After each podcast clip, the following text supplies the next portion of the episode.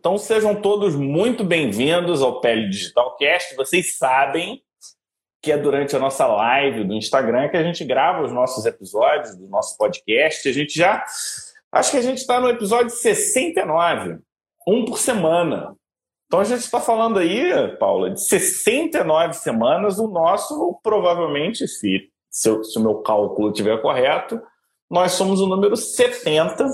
E eu, eu comecei dizendo aqui o seguinte: que acaba que muito pelo traquejo meu, do Omar, a gente não puxa tanto para a parte da, da cosmiatria, mas é algo que a gente vai ajustar esse rumo, porque dermatologia não é só doença, não é só cosmiatria, é, é um mix disso tudo e você está vindo hoje para falar de um tema que muito me interessa, tá? Eu vou te falar por que muito me interessa. Hoje a gente vai falar sobre rosto pesado, e eu, eu, quem não me conhece, eu trabalho aqui no Amazonas, né? E no Amazonas a gente tem esse, é, eu pelo menos entendi que o perfil que você chamou de rosto pesado é o, é o tipo de rosto que a gente tem aqui na nossa região. E durante a nossa live a gente vai conversar sobre isso. E para quem não conhece, Paula Periquito é, ela está aqui com a gente no Pele Digital, ela é nossa expert em fios, mas ela não faz só isso. Ela faz cosmetria, ela faz dermatologia. Fala aí, Paula, fala um pouquinho de quem é a Paula e o tema de hoje, né? Sim, sim. Bom, hoje a gente decidiu conversar um pouquinho, né, sobre, na verdade, assim, a gente vai dar uma passeada, né, sobre os diferentes tipos aí de face, de como tratar alguns tipos de face que às vezes eu acho que são mais desafiadores, eu não vou nem dizer mais difíceis, mas que são tratamentos que desafiam mais a gente, né? E um perfil de paciente que é muito comum. Acho que aqui no Brasil a gente tem uma população é muito misturada, né? É diferente, por exemplo, da gente falar o rosto das coreanas, né? Por que, que o fio, por exemplo, surgiu, o berço do fio foi lá na Coreia? Porque lá elas, né, normalmente, naturalmente, já têm um tipo de rosto um pouquinho mais volumoso, então elas não querem trabalhar com volume. Só que aqui no Brasil a gente tem uma miscigenação racial muito grande, então a gente encontra tudo, né? A gente encontra pacientes com rosto mais pesado, pacientes com rosto mais é, mais fino, né? É, com, com processo de envelhecimentos diferentes e que eu acho que é super importante a gente abordar todas as formas de tratamento e de tratamento mais natural, porque cada vez mais as pessoas estão procurando tratamentos mais naturais, né? Que, que realmente assim não não pareçam que o paciente fez muita coisa, né? Pareça que assim já nasci lindo, né? Então acho que isso é bem interessante.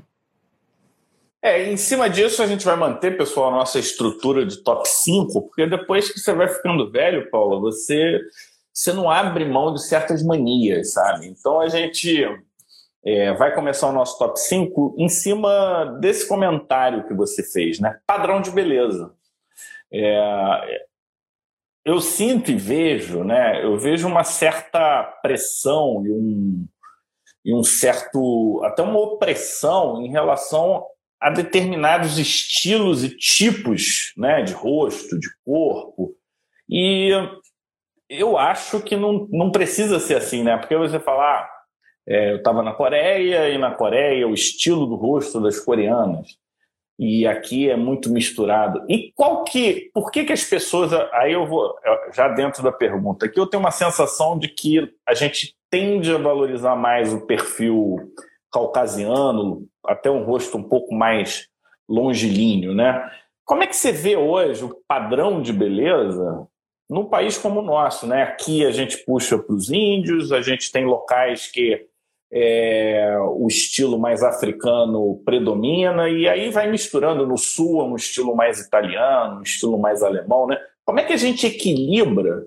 Porque na minha visão, se a gente não tiver esse tipo de pensamento, raciocínio e reflexão, a gente tende a fazer matemática na cosmiatria, e não é assim que eu vejo né, a, o tratamento do rosto das pessoas. Sem dúvida, eu acho que é, a gente tende a fazer uma padronização se a gente realmente for observar os rostos né, das mulheres consideradas belas hoje em dia, das mulheres famosas, a gente vê que é, existe uma, uma padronização, um rosto né, com, com malar mais alto, uma região aqui mais afilada, um queixinho mais pontudo, um nariz fino. É, e eu acho isso bem curioso num país como o nosso, em que a gente realmente assim tem uma miscigenação muito grande, tem vários tipos de beleza, né? Eu não sei se, como você não é muito focado nisso, Fábio, mas eu não sei se você está acompanhando, mas está se falando muito aí do padrão de beleza da Kim Kardashian nos últimos tempos, né? A Kim sempre foi é, um padrão de beleza de uma mulher mais exuberante, por exemplo, era uma mulher mais voluptuosa, né, e, e, toda mais exuberante, e nos últimos tempos ela tem aparecido extremamente magra. Ela tem aparecido assim, com vários quilos a menos, né, e no mesmo momento em que a gente começa a ver pessoas, né, é, até a moda vindo, né, por exemplo, uma, aquela calça de cintura baixa voltando, né? Então, voltando àquele padrão que a gente tinha no, nos anos 2000, né, de mulheres extremamente magras, de novo. Né? Então, isso é um padrão que é até um pouco perigoso. Né? Eu acho que remete aí até a algumas situações aí que extrapolam é, a saúde, né? a manutenção da nossa saúde. É claro que a gente quer a gente quer o belo, né? A gente quer manter o belo, mas a gente tem que sempre tomar cuidado com a nossa saúde também, né? Isso não pode ser um é, ser uma regra. Né? Eu acho que isso é, é eu não. Eu realmente não tenho acompanhado aqui em Kardashian, isso, isso não, não tá, tem que acompanhar mais, porque acaba que, que, que é uma família que, que decide tendências, né?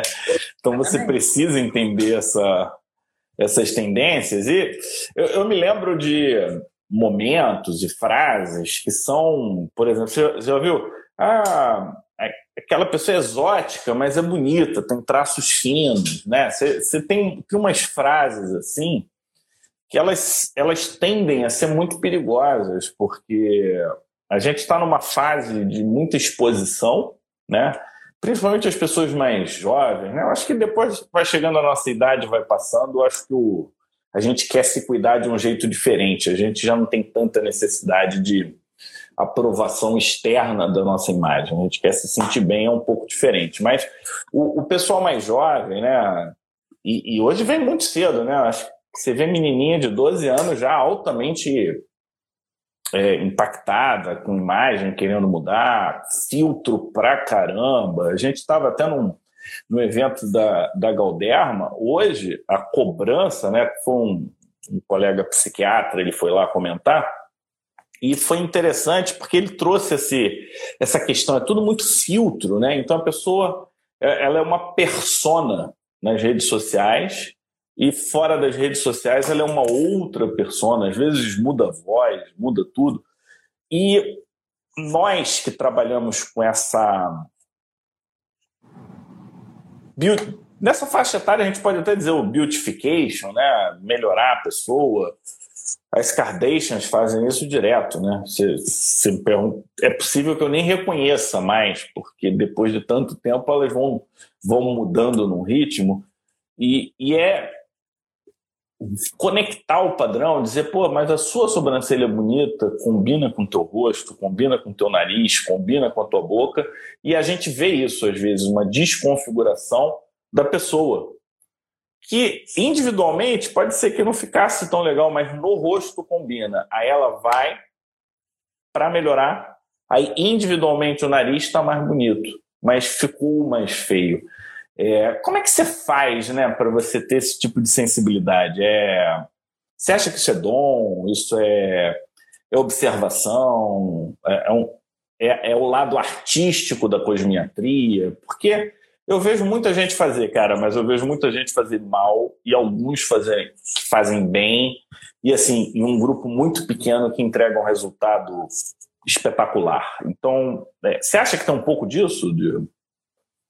Não, eu acho que é um pouquinho do estado da arte também, né? Sem dúvida, assim. Eu acho que é, faz parte, nós somos, é, a Eliana está dizendo aí, é tudo junto e misturado, sem dúvida, assim. Eu acho que nós somos é, um pouco artistas também, quando a gente pensa em fazer isso, né? É, mesma coisa, assim, existem cabeleireiros que você vai, né, tá mal comparando, que aprendem, num, vão lá e aprendem no Senac a fazer aquele cortezinho, né? existem aquelas pessoas que fazem um, um tratamento artístico mesmo. Eu acho que esse é o dom, essa é a diferença. Tá? Isso que, que separa né, as pessoas, eu acho que isso é que separa uma coisa que eu sempre falo, assim, eu acho que a, a, nossa diferença, a diferença da classe médica é justamente a nossa capacidade de fazer diagnóstico, tá? A nossa capacidade de enxergar que não é só isso que você está falando, né? Por exemplo, ah, o malar bonito é aquele assim, então vamos botar todos do mesmo jeito, né? O nariz bonito é aquele com a pontinha daquela forma, vamos deixar todos iguais. Então a gente tem essa possibilidade, essa capacidade de fazer diagnóstico e que vai sempre diferenciar a gente, né? Acho que isso a gente é uma coisa que a gente aprende, que a gente vem treinando desde o início da faculdade, né? E, e, fazer diagnóstico clínico, claro que não é só de doença, mas de alterações estéticas, o que, que a gente pode melhorar nisso, né? E o que, que tá bom, é isso que você falou. É, às vezes a gente pega uma pessoa que individualmente é, o nariz não é tão bonito assim, mas aquele nariz no conjunto fica muito bom, né? Eu sempre brinco com as minhas pacientes que falam, por exemplo, que querem fazer rinoplastia ou que querem mexer no nariz, eu falo o seguinte: se você é uma pessoa bonita com o nariz que você tem, tome muito cuidado ao mexer, porque você corre o risco de ficar feia com o nariz perfeito. É, então, é, assim... é bem por aí mesmo. Eu, eu acho engraçado, eu vou pegar um exemplo bem próximo, Mateusito. Mateusito, se eu olhar só o narizinho, o narizinho dele é larguinho, achatadinho, não sei o quê. Mas o conjuntinho dele é todo arrumadinho, deixa quieto, não precisa mexer. E, e, e com, comparando, né, a gente vê assim, quantos treinamentos eu já participei, eu já, eu já participo de treinamento com a pessoa com régua. Média aqui, média aqui, média aqui. Eu falei, cara, que tanta matemática é essa que o cara tá fazendo para poder chegar num, num determinado equilíbrio. E, e, essa é a nossa palavra que vai chegar para o nosso top 4. Né? É, apesar de eu ter uma certa antipatia, a palavra harmonia eu acho que tem um pouco a ver. Né? É a harmonia entre os determinados parâmetros faciais. E existem parâmetros faciais assim mais contundentes. É, a gente tem o, o, nosso colega André Braz, ele é um ele é um artista, ele se intitula um artista e realmente ele, ele tem uma visão é, diferenciada da cosmetria. Ele tem um artigo em que ele fala dos formatos do rosto, né? E, e o tema da nossa live de hoje é rosto pesado, né? Agora, antes de falar do peso propriamente dito, como é, que for, como é que é a questão do formato né, do rosto? Como é que você classifica, se é que você classifica isso na sua rotina? Você faz isso intuitivamente? Você gosta daqueles terço, terço, terço, terço, terço, terço, terço ah, mil matemáticas? É, você gosta daquele, como é que é? A Golden Ratio, né? a razão da beleza? Até que ponto a tecnicalidade antropométrica deve entrar na nossa análise. Até que ponto a gente deve classificar os rostos, os narizes, as bocas? E até que ponto a gente tem liberdade, né? É, eu acho que hum, esse equilíbrio que eu acho complexo na, na cosmetria. Não, não vejo isso de uma forma tão simplória, não. Tem que estudar, tem, vai ter uma hora que você tem que, tipo, hum, agora eu vou dar uma ajeitadinha. É, como é que você faz isso? Trazendo um pouco até para a questão do nosso top 4. Classificação dos rostos, não? É, eu acho até que, que mais importante do que a gente olhar e entender, né? Se a pessoa tem o rosto quadrado, oval, triangular, que seja, né? A gente entender é a maioria dos pacientes que procuram a gente é, procuram para é, evitar, né, ou para tentar reverter de alguma forma algum processo de envelhecimento. Então, eu acho que o que é mais importante para a gente é entender o processo de envelhecimento de cada tipo de rosto.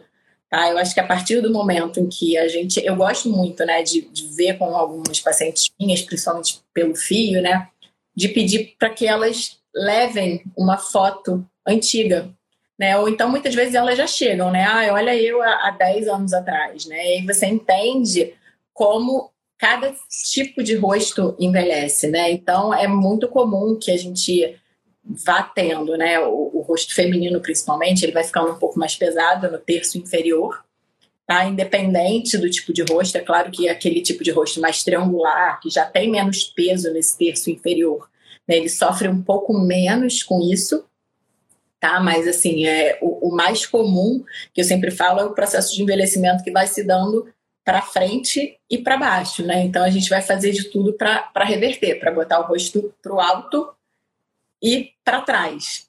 É, e aí, assim, a, eu acho que a, quando a gente deixa de querer né, é, mudar o rosto do paciente, porque às vezes chega um paciente com o rosto mais arredondado, mas que é bonito daquele jeito, né? Mas que fica bem com, com o rosto mais redondo, com o rosto mais oval. A gente não precisa pegar esse paciente com o rosto oval e botar um, um, um contorno mandibular, um, uma mandíbula quadrada, como foi moda aí, que graças a Deus está caindo por terra, né? Todo mundo, quando chegava para fazer a harmonização facial, isso que a gente fala, essa harmonia era muito louca, né? Porque a harmonia era deixar todo mundo igual.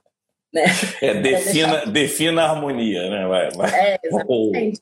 Era justamente é. assim, a gente pegar e deixar todo mundo com o mesmo formato de rosto, né? E, e existe beleza em cada padrão, né? Então, o rosto redondo é, ele tem sua beleza. Eu acho que um, um, paciente com o rosto mais arredondado, né, ele tem é, a, a, vantagem de normalmente ter uma estrutura de terço médio é, mais, é, mais robusta, digamos assim. Tá? Isso segura um pouquinho o processo de envelhecimento. Tá? Assim, é, o, o rosto mais triangular, é, algumas vezes, né, é, o, o paciente também tem uma, uma estrutura de terço médio grande, mas ele acaba. É, como eu vou explicar assim, mas eu acho que algumas vezes esses pacientes acabam mudando mais o terço inferior deles, assim, acabam percebendo mais essa mudança. Eram pacientes que tinham um contorno bem certinho e que aí eles percebem mais que tiveram essa mudança, né? Essa, às vezes perdem um pouco né, essa diferença aí para o pescoço, não sabe mais o que é pescoço, o que é o que é face. Tá? Mas eu acho que mais importante do que a gente ficar medindo, vendo, ah, não, terço superior tem que ter é, X, o terço médio 2X, inferior né, 1000X, né, a gente realmente entender é, co como que é a beleza dessa pessoa, né, pedir para ela dizer o que ela, como ela era antes e o que, que ela gostaria de melhorar nesse sentido. É, o, eu acho interessante você fazer uma uma, pré, uma classificação, não nesse nível milimétrico, porque uhum. é, você tem que conversar, né? Porque você pode angular um rosto redondo e isso fica legal, é, mas a pessoa tem que querer entender isso, né? A pessoa tem que entender que ao angular ela vai mudar o rosto dela. Ela está disposta. Uhum. Tem um. É que eu não sei o nome, mas tem um dentista é, que ele faz uns trabalhos do ponto de vista artístico muito, muito legais. Só que ele muda muito a pessoa. A pessoa entra tipo Antônia e sai Paula Periqueta. É, são duas pessoas completamente diferentes. E o que, que acontece? As pessoas começam a ter. não se reconhecem.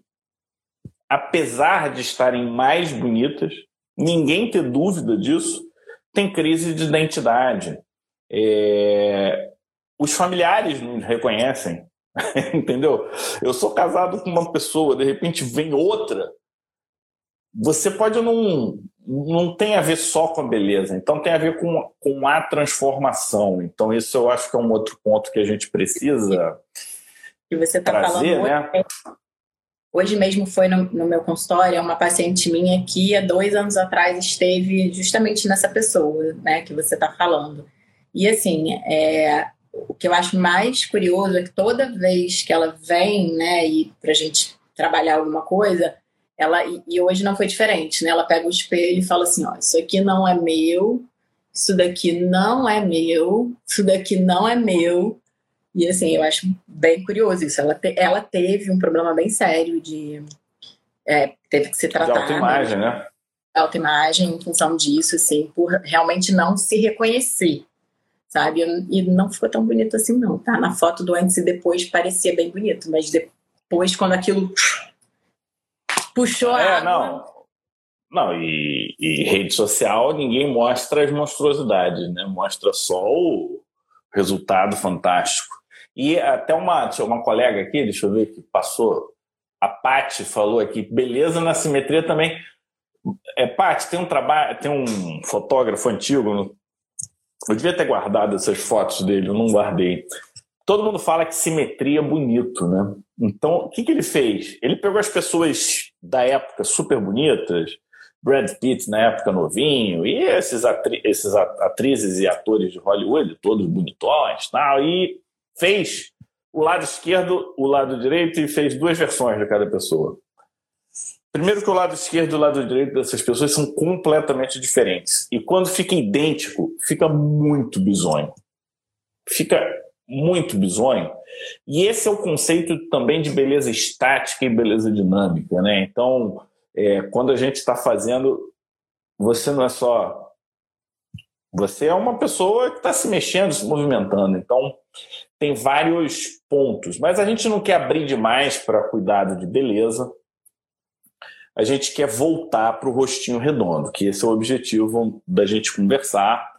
E eu, eu vou trazer minha definição antes do top 3 de como eu entendo o rosto pesado, para ver se, se é como você define, porque isso não é uma definição formal, né? Isso é uma, é uma forma de, de ver o rosto. Eu acho que eu entendo hoje o rosto pesado. Ah.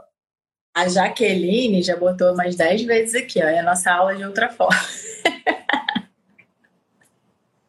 que nossa aula? Não é uma aula, aula é uma demonstração. Quando, a gente, quando é. eu for para o Rio, próxima vez que eu for para o Rio, eu não vou dar aula de Ultraformer, eu vou fazer o Ultraformer na Paula, não foi isso? Que a gente foi. combinou? Foi, então tá isso. tá bom. É. Não, combinado, combinado, tá combinado essa turma vai ter isso na vida delas. Deixa só a gente organizar nossas agendas. E, e não vai ser só isso, vou ter meus filhos também. Eu, eu vi num post celular que quando tem cicatriz de acne é até melhor. Então, eu, eu tenho um monte de cicatriz de acne aqui para ajudar no resultado.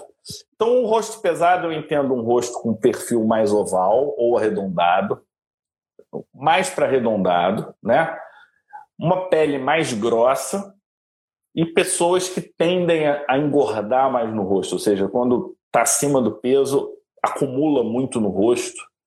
É, tem gente que acumula muito no corpo e nem tanto no rosto, né? Mas já fica logo bochechudo, já fica logo é, desse jeito.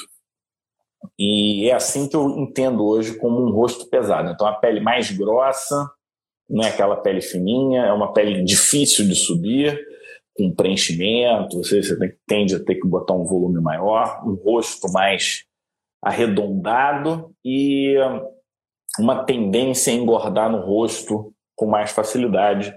É, é assim que você vê? Você vê um pouco diferente? É, para mim, assim, eu vejo como uma pessoa em que o processo de envelhecimento dela é por alteração das, das formas e por deslizamento de coxinha de pouso, e não por perda, né? Hum. Eu sempre separo os meus pacientes em basicamente, tá? É claro que é muito mais do que isso, mas basicamente naqueles pacientes em que eu preciso devolver o volume, que envelhecem com uma perda volumétrica, então que fazem áreas de sombra, né? Que, que, que fazem é, áreas realmente de perda, principalmente aqui na região malar, que é o, o principal, né?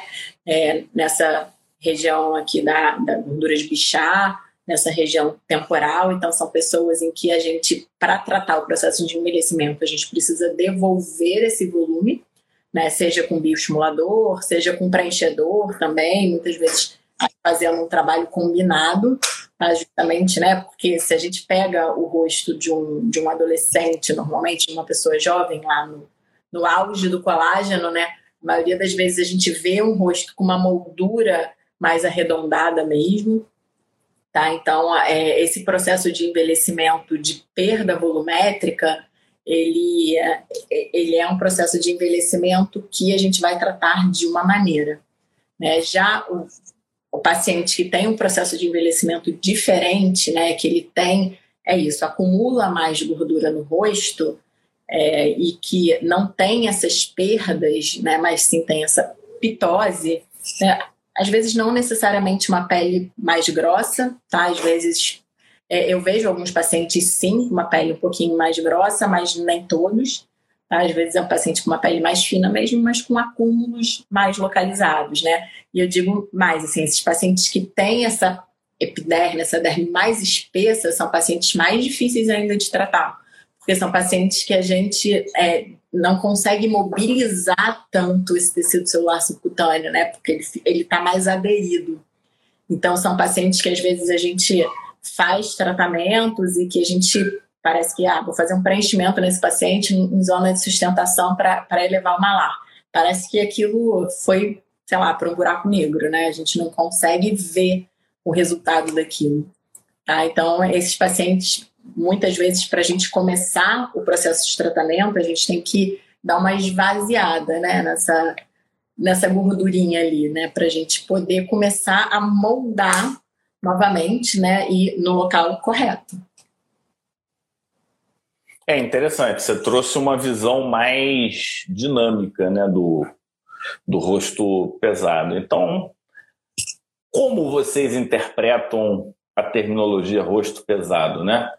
É, o pessoal está aqui, o pessoal está tipo cão de guarda comigo aqui. Eles estão cobrando, falaram que tinha que ter sido dia 3 de agosto. Vai rolar, pessoal, vai rolar. Não, fiquem tranquilos. Fiquem tranquilos. Então, gente, é porque foi, foi no aniversário do Omar, não foi? Foi isso que aconteceu. Foi, não, não, não deu. Não deu. Não Se deu. tivesse dado, a gente teria ido.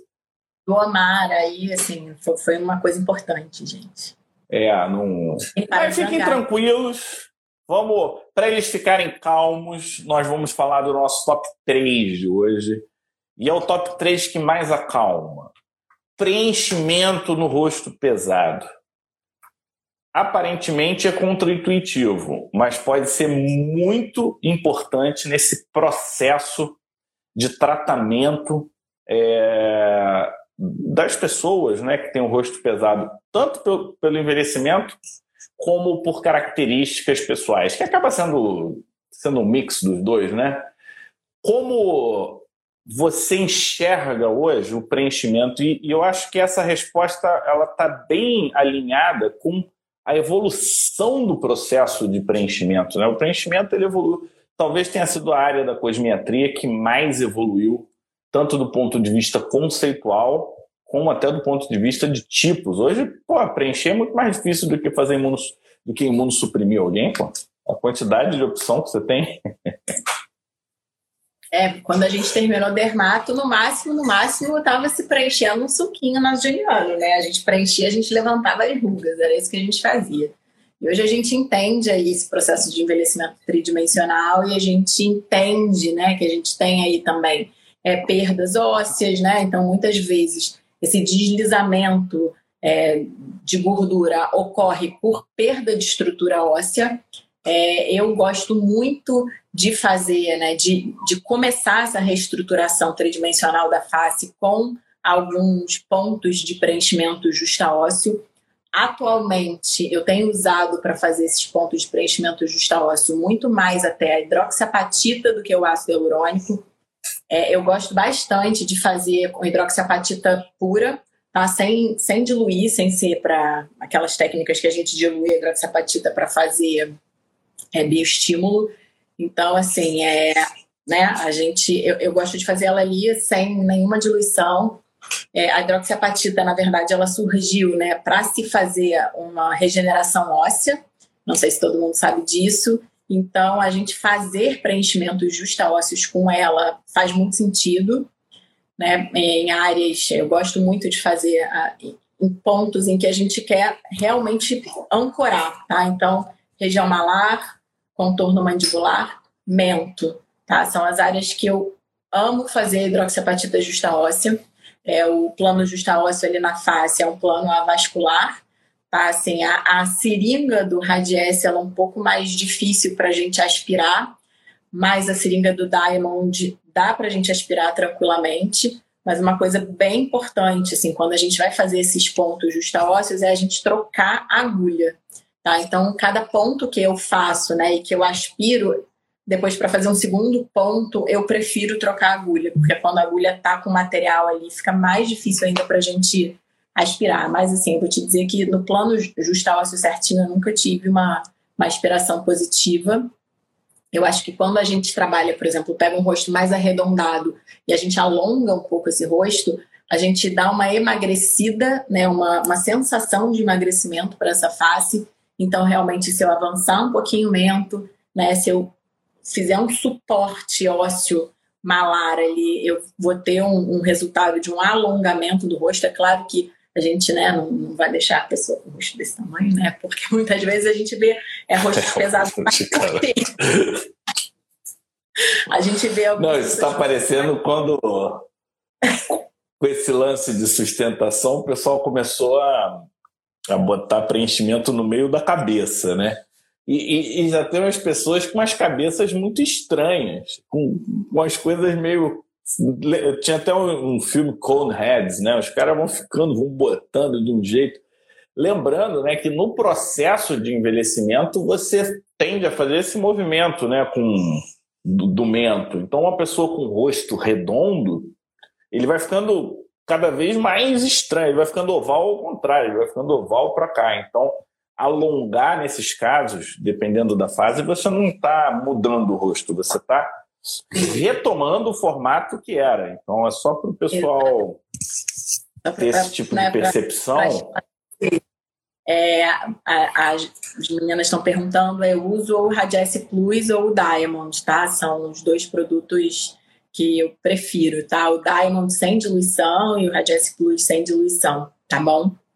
Eu não uso Sculptra, e... já que nesse objetivo a Jaqueline está apertando o Sculptra, porque eu acho que para mim o Sculptra é muito mais para um bioestímulo e não para fazer esses pontos de sustentação. Eu não faço ponto justa ósseo com o Sculptra, tá? Eu sei que no passado algumas pessoas faziam, né? Assim, as, as técnicas mais antigas faziam os pontos justa ósseos, mas eu não tenho experiência com a, o ácido polilático justa ósseo.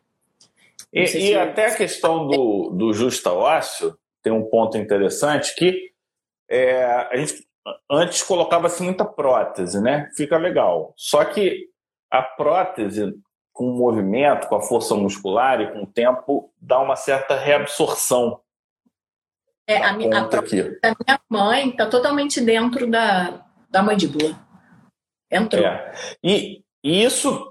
E quando você faz bolos com ácido hialurônico, você também deixa o ácido hialurônico lá por muito tempo e algumas pessoas já começaram a ver reabsorção. Nesse sentido, você acha que a hidroxiapatita tem se mostrado mais segura, é, protegendo o osso, né?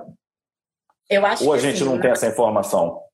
Na teoria do biomaterial, estou falando né, de biomaterial e não de estudo, porque a gente não tem nenhum estudo comparativo é, mostrando que isso não acontece com a hidroxiapatita tá? Mas a gente tem visto alguns estudos mostrando que tem acontecido com ácido hialurônico, sim. Tá? Então, eu acho que é um, um, material mais seguro e é um material com uma excelente durabilidade, é um material né, que a gente já usa aí há bastante tempo, é um material que é, é hidroxapatita de cálcio, né? É um material semelhante aí, que guarda semelhanças com a estrutura óssea, tá? Então, eu acho que, que para essa região é um material que, a meu ver, é mais seguro, tá? Eu tenho deixado o ácido hialurônico para um plano mais superficial mesmo, para o plano de tecido celular subcutâneo. É, que aí, dependendo do rosto, capacidade de expansão tecidual, você pode usar até as duas opções, né? Mas eu acho que esse é um, esse é um ponto importante, né? E acho que eu não sei se todo mundo que está aí, quem já faz preenchimento, quem já faz tratamento é, médio para avançado, tem clareza disso, né? Mas esses pontos, né? O pessoal hoje está dividindo o rosto para frente, para trás, eu não sei nem qual. Cara, apareceu tanta estrutura anatômica. Eu não sei se você sabe, mas eu, eu faço cirurgia oncológica, então eu, eu faço reconstrução do que você quiser no rosto é, mas eu não faço preenchimento. E 89% dessas estruturas que vocês veem nesses cursos de anatomia não tem no rosto normal, né? É, só tem no rosto de cadáver e você não identifica nada daquilo. Absolutamente nada. E você corta todos os vasos e nunca dá necrose. Eu, eu posso, eu, eu, já cortei rosto inteiro. Você não tem uma necrose. Não, Mas que dá preenchimento dá é, tudo. É embolização para circulação periférica, é o que eu falo sempre. Né? Pô, né? assim. Mas vai, vai ser bom lá na casa do chapéu, cara, porque para você conseguir botar num vaso para embolizar e, cara, mas tudo bem, Tá descrito, não vamos, não vamos, como é que se é diz? População periférica, né? Eu falo assim, quando a gente corta, às vezes me perguntam assim, ah, mas é, se você der um ponto aqui, se você der um ponto na artéria, eu falei, zero problema, você pode ligar a artéria, né? Você não pode é. é. botejar ácido hialurônico. É, não, tá bom. Mas independente de qualquer coisa, a gente não vai nunca banalizar o que já foi escrito, o que já foi é, documentado apesar de eu ainda, até hoje eu não ter entendido isso com tanta clareza, eu acho muitas vezes que o problema é, é, é de volume e não de embolização. O único que eu ainda não consegui explicar bem, esse que dá cegueira, né? Mas tem aí o, o, o casos e tem que realmente ficar de olho, né? Eu até fazer um antes do nosso mas aí o que eu, acabou que eu tive fuga de ideia, né? Dividiram o rosto agora, né? Qual é a divisão? Para trás e para frente. Eu não sei qual é o limite anatômico, não, porque ah, eu não entendo esse. Dentro aqui do atrás do, do jawzinho, a gente trabalha mais com bioestimulador. É, é, é, parece que, a, parece que a, a face vai fazendo assim, né? vai ficando um buraco negro, aí aqui vai afundando e a, a cara toda vai vindo para cá e vai juntando com o pescoço. Então, é, para esse tipo de rosto que pesa, esse é o preenchimento importante, né? Para você dar o, a base, a sustentação e os pilares. Eu lembro lá atrás, né? É, eu, eu, acho que a primeira pessoa que eu ouvi falar do preenchimento como sustentação, ele, e ele usava o termo pilar, eu acho que foi o Carlos Roberto. Não sei se foi ele quem criou, mas ele foi um dos primeiros. Então, e eu lembro dele falando muito dessa área aqui. Então, eu fazia assim, e aí fazia uns para sustentar. Então, ele fazia tipo um, um mesh, como você faz hoje com. Fazia uns superficiais e aí fazia uns embaixos com meio transversais para poder sustentar e levantar. Então, é, hoje a gente já não faz mais assim, mas foi quando eu ouvi. E essa que é a lógica, né? A gente dá sustentação e, em cima disso, eu tenho uma pergunta, porque eu ouço... também moldura, né, Fábio? Um estilo é... moldura não só do... Né, Você puxa fazer... o tecido e monta o, o arcabouço, Isso. né? Isso, de usar aí o, o ácido polilático, até o próprio harmonicar, né? Ele veio com uma ideia e a técnica dele de ser colocada como se fosse um, um Czinho aqui, né? Justamente para se para preencher e reestruturar essa região que, que perdeu sustentação e, e foi para frente, né? Então, para você poder devolver o, o, rosto, botar o rosto de volta no lugar, né? E para o rosto pesado é, é, a única opção da gente fazer bioestimulador, é a gente fazer realmente ali em moldura. E, e, nesse sentido, às vezes eu vejo, parece até competição, né? A pessoa tem que fazer 850 seringas. Quanto mais seringa o cara faz, melhor. Não é mais sábio.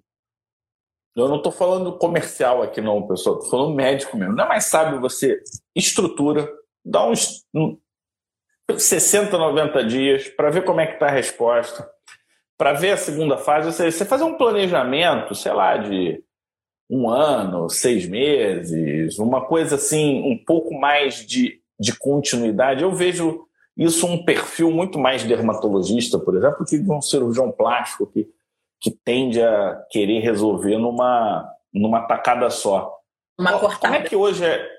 É, é uma cortada, beleza, mas para mim faz mais sentido esse esse planejamento, até você meio que vai acompanhando o paciente na jornada, né? E não uma coisa de dose única, sei lá. Sem dúvida, sem dúvida. É, então agora a gente estruturou o rosto, né? A gente fez um preenchimento contra-intuitivo. Hoje, talvez não sei, quem está começando agora já, já tem essa noção com mais clareza do que a gente, né? Na nossa época, ninguém imaginava preencher isso aqui. Era completamente diferente. Mas a gente tem excesso de pele, a gente tem excesso de gordura, a gente tem aquela, aquele pedaço aqui, a gente tem aquela perda, uma transição bizonha da, da face com o pescoço. Eu falo quando a face gruda no pescoço, é um dos momentos mais terríveis do ser humano, porque é ali que você percebe, caraca, tô, tô ficando velho. Aí você sorri, isso aqui fica imenso, fica uma coisa gigantesca. E, e, esse é um conceito bem mais recente, hoje a gente já está falando mais, mas que é o conceito dos emptiers, né? que são os tratamentos de esvaziamento facial. É, e eu queria, tipo, estender, eu acho que é esvaziamento facial barra diminuição de superfície epidérmica. Eu acho que são duas coisas que a gente tem que ter em mente quando a gente vai fazer o, o, o tratamento dessa pessoa, ou seja, porque é, foi o professor eu, Kakovitz, foi o Kakovitz, eu fui fazer um curso de fenol com ele há, há muito tempo atrás, e aí ele falou, ele deu uma analogia interessante. Imagina um quarto, ele falou que era do mesmo tamanho, mas vamos falar, imagina um quarto que vai diminuindo de tamanho e um tapete que vai aumentando de tamanho. É isso que acontece no nosso rosto. Quando toda a estrutura óssea vai diminuindo, a gente tem uma pele que não diminui, pelo contrário, ela aumenta. E esse é o desafio do nosso tratamento. Então, se o planejamento é bom, a gente consegue controlar isso a médio prazo. Se não for bom, só faca resolve. No top 2, eu queria que você falasse sobre as estratégias e tipos de emptiers que a gente pode usar no rosto pesado. Bom, eu acho que para mim, assim, o, o, tipo de emptier, né, que não é nem considerado exatamente, porque muitas vezes quando a gente fala de emptier, a gente pensa é, naqueles produtos que a gente usa injetável, né, para destruir gordura, mas é, meu emptier favorito é o ultrassom microfocado. Eu acho que a gente consegue, né, o, micro macro focado, principalmente com as ponteiras macrofocadas, as ponteiras que pegam uma profundidade maior a gente consegue realmente é, destruir ali as camadas de gordura, tá? Então, é, isso vai fazer com que a gente consiga reduzir esse excesso de gordura que foi para o lugar errado, ao mesmo tempo em que a gente consegue trabalhar um plano mais superficial. Então, é um procedimento que a gente consegue trabalhar em vários planos de acordo com a, a, a ponteira ali, né, a milimetragem da ponteira que a gente usar. Então, para mim, assim, é o tratamento padrão ouro para tanto redução de volume quanto também para fazer né, essa dar uma, uma diminuída ali, assim, uma contração, né, em, em derme e epiderme. Então, ah, é atualmente assim, né, um dos tratamentos que eu mais indico para os pacientes logo de entrada, para o paciente que tem um rosto mais pesado, porque eu acho que ele dá essa, essa diminuição mesmo da gordura que nada dá, é tão bom. Eu não sei se o Fábio concorda comigo, acho que o Fábio gosta muito né, do ultrassom microfocado. Para mim, assim, não tem nenhuma substância que é, seja superior ao ultrassom microfocado. Tá? Assim, o, o, desoxicolato é interessante, mas tem algumas áreas super perigosas da gente usar, então a gente não pode usar desoxicolato, por exemplo, na pele aqui da pálpebra, né? A gente tem que tomar muito cuidado com o desoxicolato no contorno, por causa da, da inervação, ele faz desmelinização. Então, eu acho que o mais seguro ali, né, que eu mais tenho é, gostado dos resultados é do ultrassom microfocado. A gente tem algumas substâncias aí que é, têm origem que não é desoxicolato, né, que são mais naturais aí, como aquele Facenad, que tem carnitina, é, que tem milhões de substâncias. Eu acho até que é meio fechada ali aquela fórmula, né? Eles colocam que tem, mas não é tudo, porque realmente ela funciona. Tem, um, tem que... da Toscane também, o Slim Face, né? Slim Face, exatamente, tá? Que são mais botânicos, tá? Que, que realmente prometem aí, e, e a gente vê que diminui gordura, tá? Acho interessante em algumas situações a gente fazer o uso né, dos, é, como eles chamam, né, de, de, de, como é que é aquela técnica, lipoatrofia de Hexel, né, que foi a doutora Doris que descreveu com corticoide. Então, para alguns pontos, né, o que não conhece não? Não, eu não faço isso nem me pagando. Mas Fábio, é o que se faz, por exemplo, para emagrecer retalho, né? Eu não. Você não? Mas funciona. Não, sim. eu acho que não, a gente não precisa para eu, eu, tá? eu acho que para eu acho que em cosmiatria é, controle ou pelo menos o mais próximo possível de controle é, é importante. E se tem uma coisa que você não tem controle é corticoide. Porque corticoide é, é, é pessoa dependente. É, é, assim, se é para estética, não, eu, eu, eu, eu sou contra. É, uhum.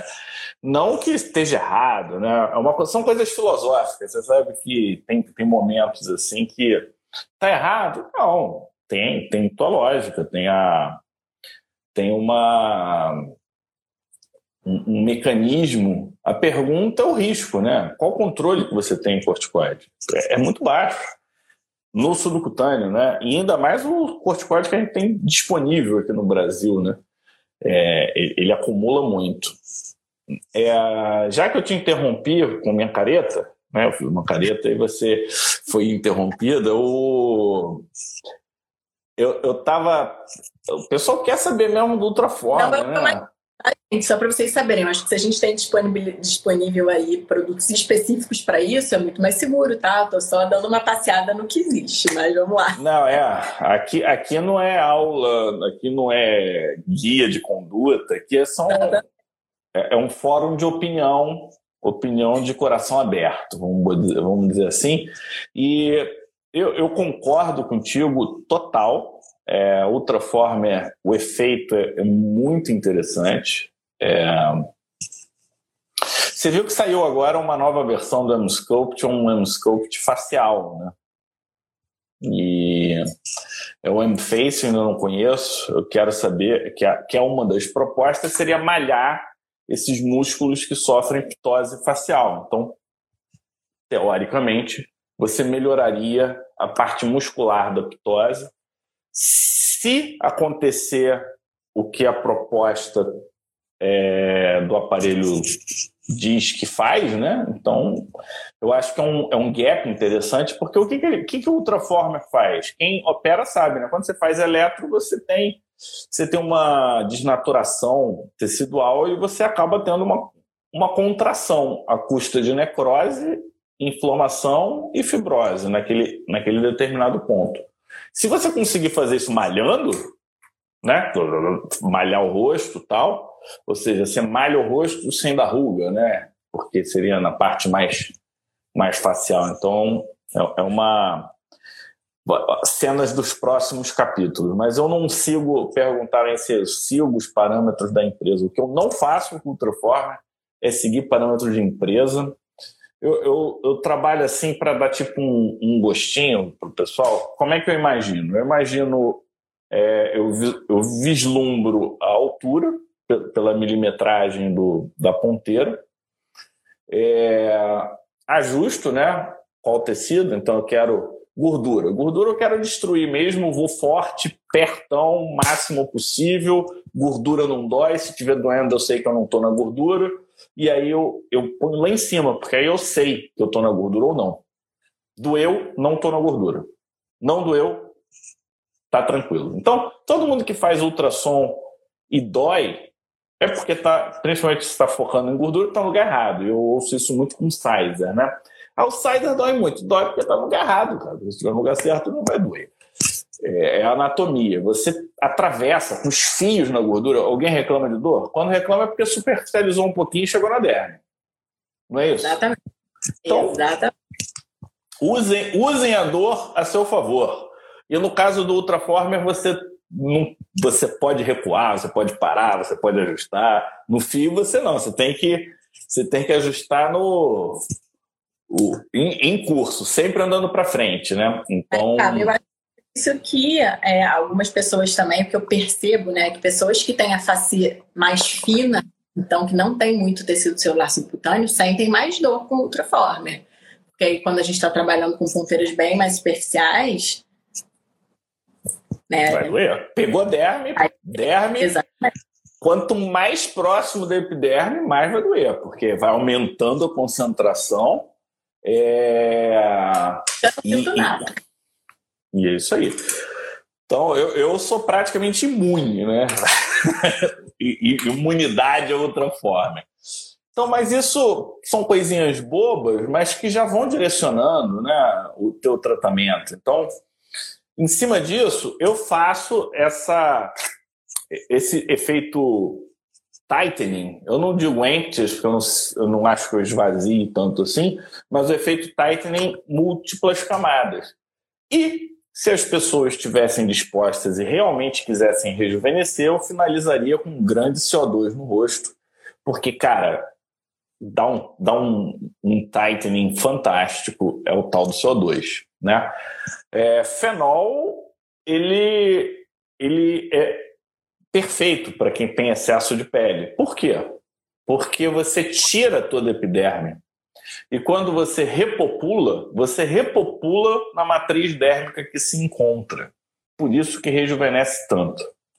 Então, se você fizer fenol certinho, e eu acho que é aí que é o difícil, você fazer certinho, regular, entrando, saindo tal, é, é, o fenol é fantástico. E se a pessoa tivesse trabalhado a derme antes, ou seja, diminuído, tivesse um pouco mais esticada, assim, ah, essa matriz para o fenol seria fantástico. O problema é downtime, risco, mão, treinamento, dor. Aí dói, tá? Aí dói pra caramba. Então, eu não faço mais eu fenol. Gosto muito, sabe, de fazer um protocolo né, nesses pacientes em que eu associo na mesma sessão o ultrassom microfocado e a radiofrequência microagulhada. É, eu não tenho a radiofrequência microagulhada, mas eu, eu faço muito MMP. Uhum. E eu gosto, eu, eu tô cada vez mais na linha dos ativos, tá? Porque tem uns ativos que realmente fazem diferença, cara. É, não tem tanta ciência, é tudo meio nebuloso, mas você vê, você fala assim, cara, que resultado! Esse resultado é muito legal. É, e, e, faz sentido, porque o que, que eu tenho visto hoje? A gente tem que, tudo que a gente fizer, a gente tem que trabalhar com os fibroblastos. Os fibroblastos hoje, eles estão se mostrando é, os grandes influenciadores. Sabe aquele, aqueles caras que ficam no fundo só dizendo, ó, só, só soltando se ele quer coisa boa, ele vai lá e diz coisa boa. Se ele quer coisa ruim, ele vai lá e diz coisa ruim. E a gente está vendo isso. A pessoa faz Sculptra, melhora do melasma.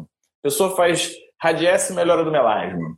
É, a pessoa faz um, um peeling chumbrega, melhora do melasma. Ó, estão é... querendo saber quais são os ativos. Eu também, Fábio. Conta aí pra gente. Cara, eu não vou saber de cor, não. É tanta sigla. Né? Mas que, do, da Toscane que você usa? Eu uso, uso basicamente Toscane, tem um MD Celticals que eu gosto, que tem, que tem cheiro de peixe podre, eu posso depois pegar. É o Melana que tem cheiro de ovo, né? Ovo podre. Não, esse é peixe podre. É, é muito ruim. Eu falo. Aí eu têm, você quer fede pra caramba. E, Não, e hoje. Da Toscane são muito bons, gente. E outra coisa, o que, que eu estou fazendo? Eu eu tô, eu tô embutindo no, no protocolo, sabe? Eu, eu não tô tipo, ah, no protocolo já inclui, porque eu, tô entendendo que você entregar é, o resultado é, é fundamental para o mercado, né? Uhum. É, peixe podre geralmente é demai. Tem demai mesmo, Rafael. Então, é, Rafael... Tem, tem demai. É, esse, esse, esse eu lembro que tem demais. Fede pra caramba, uma coisa horrorosa. A gente já tá aqui quase com uma hora. Olha como é que passa rápido, hein? É, eu queria. Você, nossa. Você tem. É, depois eu te falo, tem um, tem um desenho animado que, é, que sai da mulher um monte de fio. Você depois tem que assistir. É, você, como nossa mulher fio, a thread girl. Do... não, é outro, é outro. Esse não dá para. É um, eu, eu, gosto de anime, né? Então eu, eu, assisto umas coisas. Esses japoneses, eles são. Ele, ele tem umas ideias muito criativas, né? E eu considerando a gente meio que suprimiu a informação do fio aqui né, na questão do efeito Ampters, porque eu acho que o, o, fio, que é o nosso top 1 de hoje, né, qual o papel dos fios no tratamento do rosto pesado, ele é muito versátil. Né? Se você precisar de um apoio de sustentação, ele consegue te ajudar. Se você precisar ajudar no esvaziamento de algumas áreas que você não está querendo usar, não pode mais fazer tanta tecnologia, ele ajuda. E se você quiser fazer um estímulo de colágeno estruturado, no sentido de ajudar a sustentar, você também consegue, né? Então, como é que você vê o fio hoje fio, nesse papel? Ele é o procedimento do rosto pesado. Assim, ele é fato. Tá? Assim, o fio, ele é um um material que precisa estar em tecido celular subcutâneo. Isso que eu falo sempre, assim, seja o fio de bioestímulo, seja o fio de reposicionamento facial, tá? É um produto para tecido celular subcutâneo. Então a gente só vai ter, por exemplo, complicação com fio, a gente só vai ter grandes dores para inserção de fio se a gente não estiver no plano correto. Tá? E o que é muito interessante do fio é justamente essa possibilidade né, de é, reestruturação de, de, de colágeno, né, de fibra elástica, de fibra colágena, sem estímulo de produção de gordura, então sem lipogênese, igual a gente vê com os outros bioestimuladores e até mesmo com o ácido hialurônico. Então, ele é um, um bioestimulador que em momento nenhum vai estimular a produção de gordura.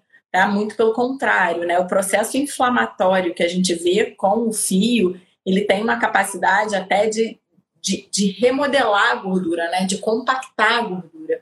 E aí, por isso que eu acho ele tão interessante para um rosto mais pesado. É, eu acho que é, esse ficou o grande viés do fio, né? As pessoas, é, até pelos outros fios que a gente tinha disponível no mercado, já imaginavam um paciente de fio, aquele, aquele paciente com o rosto levinho, com aquela gordurinha né, com aquela gordurinha, não, com aquela pelezinha sobrando, tá? E, e, não é isso, tá? Esse não é o rosto ideal para a gente tratar com fio, né?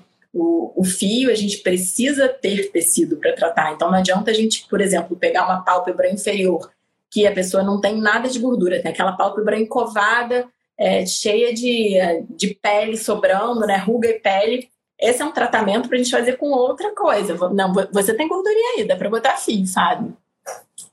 Então, é uma pálpebra que a gente vai pensar em outra coisa para fazer. Vai fazer CO2, vai fazer é, o, o plasma, por exemplo. Você atravessa o fio no meio da gordurinha do olho ali?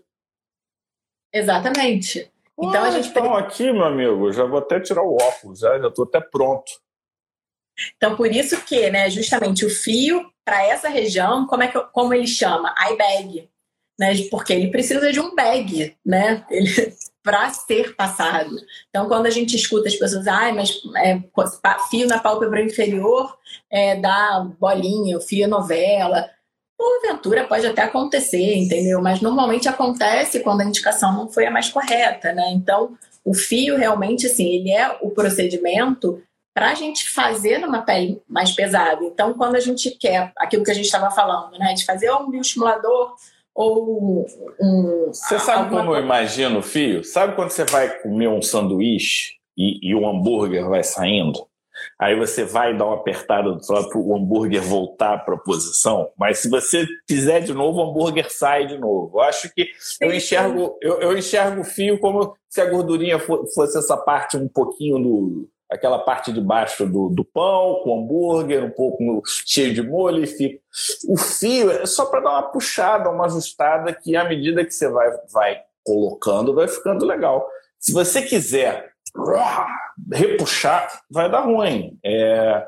E aí as pessoas às vezes fazem 650 mil fios. Eu acho que é igual, acho que começa a cair igual o preenchedor, né?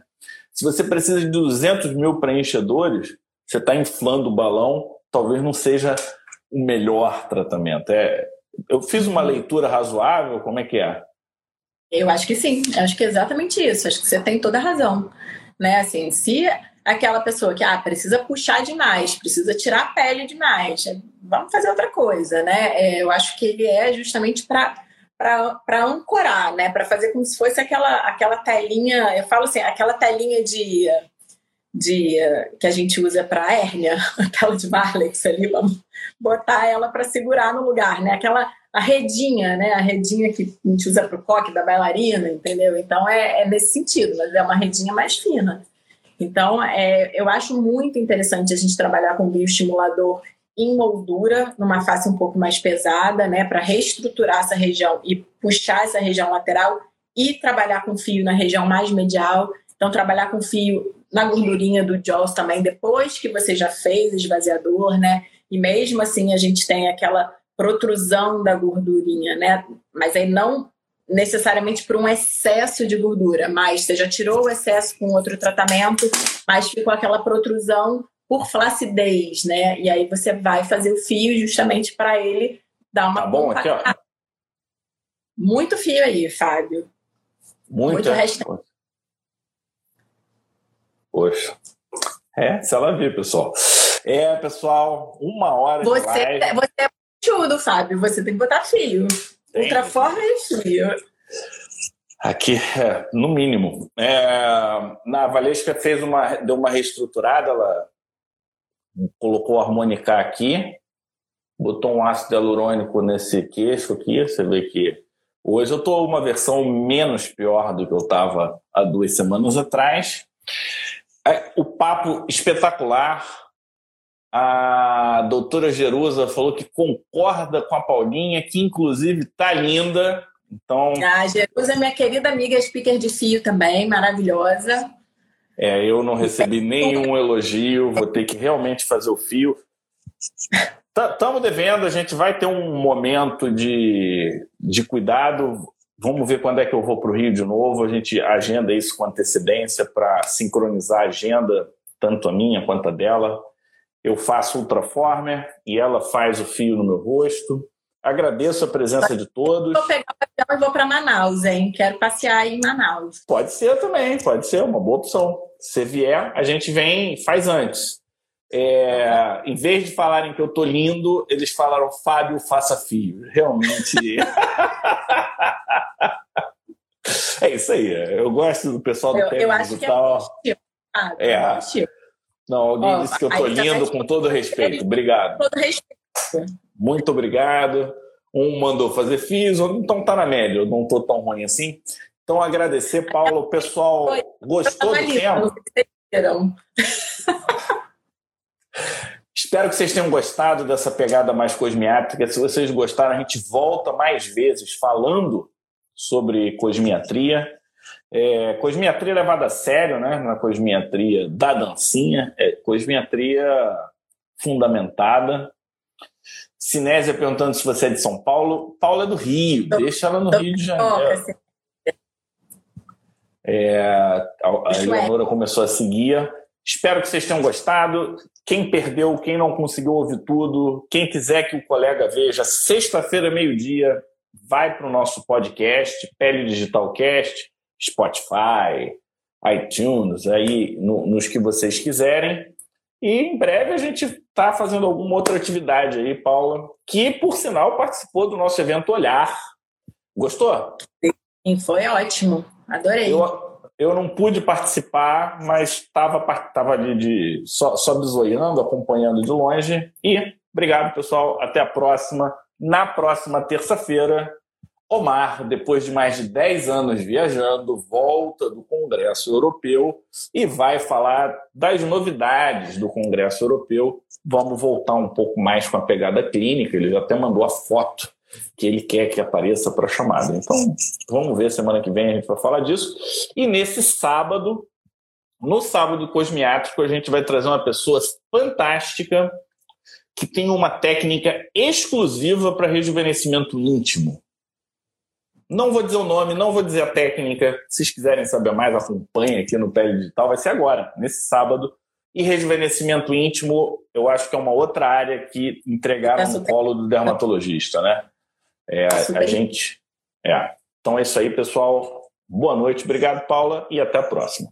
Beijo, até a próxima.